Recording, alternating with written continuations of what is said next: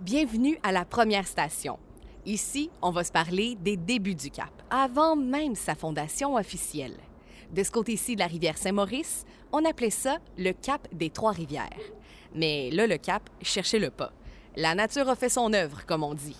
Le sol ici est tout en sable, donc le Cap aussi.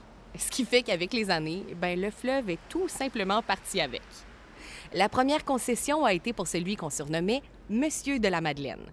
Bah, officiellement, son nom, c'était Jacques de la Ferté. Il était abbé de Sainte-Marie-Madeleine de Châteaudun, en France.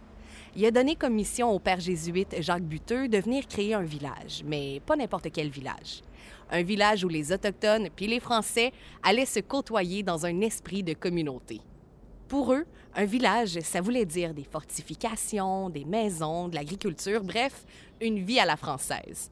Mais on s'entend que c'était pas vraiment le mode de vie des Autochtones. Fait vous pouvez comprendre que c'est pas comme ça que ça s'est passé. Cela dit, Jacques Buteux a quand même recruté plusieurs colons tant à Trois-Rivières que sur le vieux continent pour venir s'établir sur le territoire.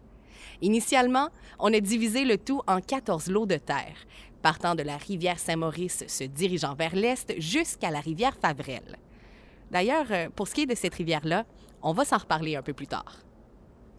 Au départ, il n'y avait pas beaucoup de papiers officiels qui établissaient clairement les limites de la seigneurie. Ce qui fait que les relations étaient tendues entre le père Buteux et les frères Leneuf de Trois-Rivières, qui, eux, étaient situés sur l'île de la Poterie.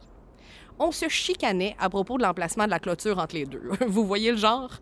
Si bien que le 20 mars 1651, une lettre signée de la main de Jacques de la Ferté accordant entre vifs deux lieues de fond et 20 de profondeur à partir de la rivière Saint-Maurice.